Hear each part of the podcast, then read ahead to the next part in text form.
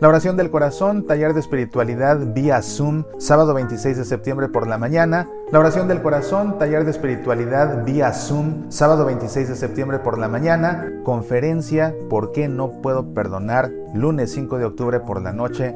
Conferencia, ¿por qué no puedo perdonar? Lunes 5 de octubre por la noche. Ambos impartidos por tu servidor Mauricio Pérez. Más informes e inscripciones en el sitio semillasparalavida.org. Medita, aprende, apasionate por nuestra fe.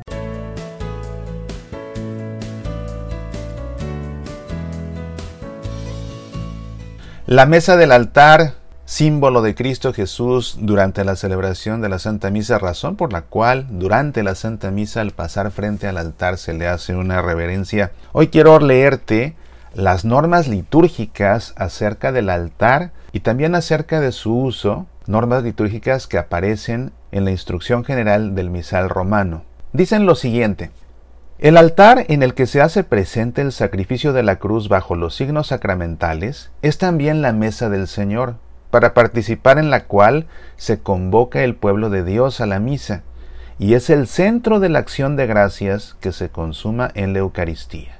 La celebración de la Eucaristía en lugar sagrado debe realizarse sobre el altar, pero fuera del lugar sagrado puede también realizarse sobre una mesa apropiada usando siempre el mantel y el corporal, la cruz y los candeleros.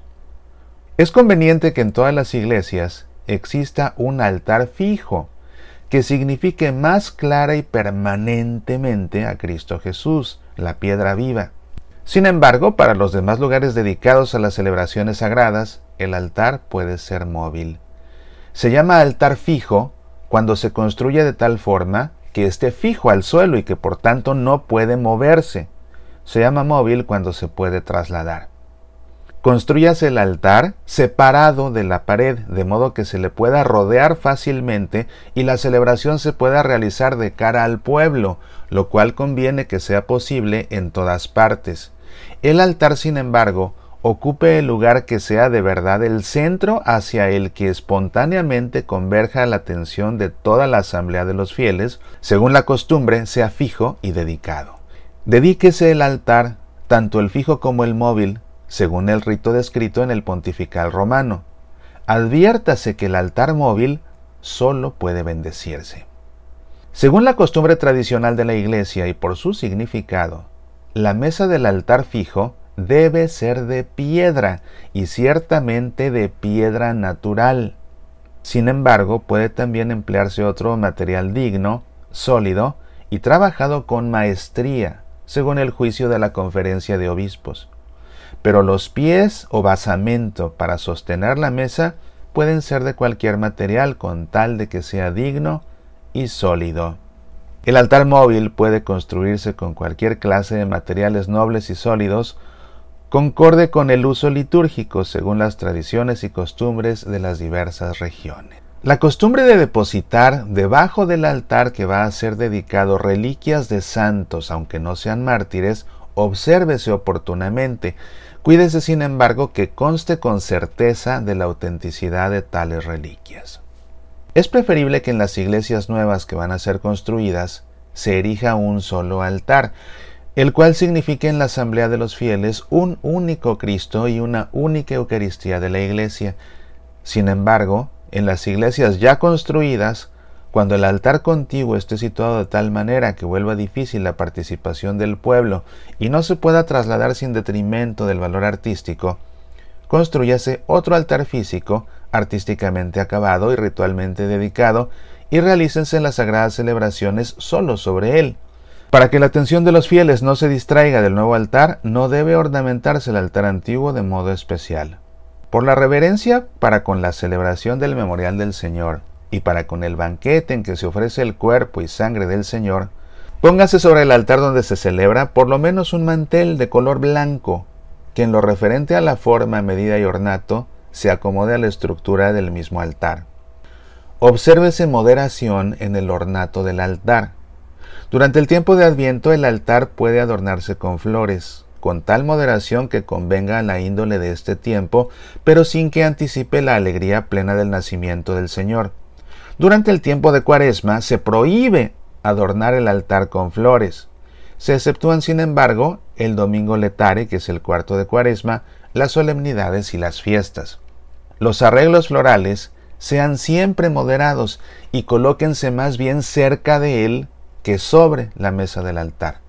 Sobre la mesa del altar se puede poner entonces solo aquello que se requiera para la celebración de la misa, a saber, el evangeliario desde el inicio de la celebración hasta la proclamación del Evangelio, y desde la presentación de los dones hasta la purificación de los vasos, el cáliz con la patena, el copón, si es necesario, el corporal, el purificador, la palia y el misal.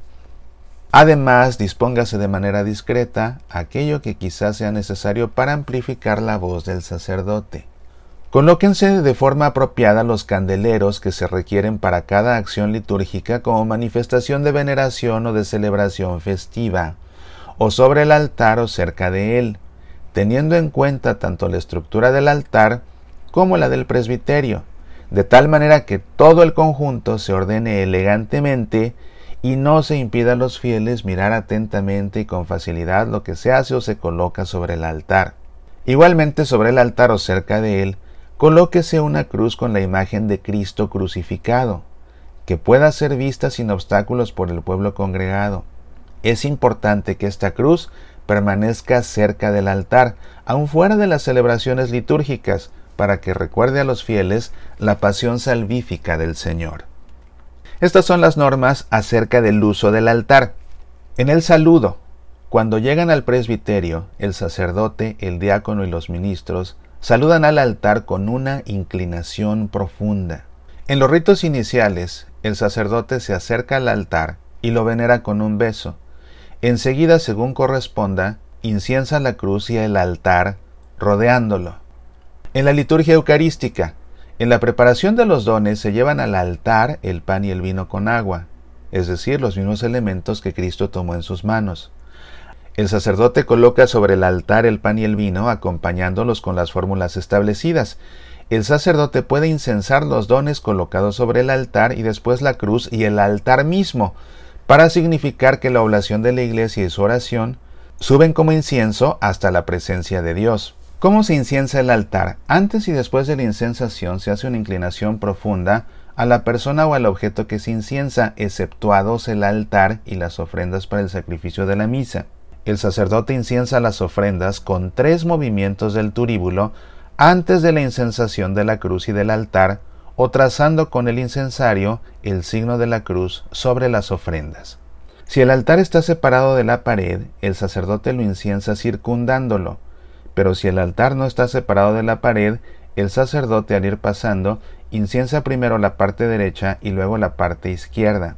La cruz, si está sobre el altar o cerca de él, se turifica antes de la incensación del altar, de lo contrario cuando el sacerdote pasa ante ella. Enseguida el sacerdote se lava las manos a un lado del altar, rito con el cual se expresa el deseo de purificación interior. Acerca de la comunión, en la distribución de la comunión pueden ayudar al sacerdote otros presbíteros que casualmente estén presentes. Si estos no están dispuestos y el número de comulgantes es muy grande, el sacerdote puede llamar en su ayuda a ministros extraordinarios. Estos ministros no se acerquen al altar antes de que el sacerdote haya comulgado.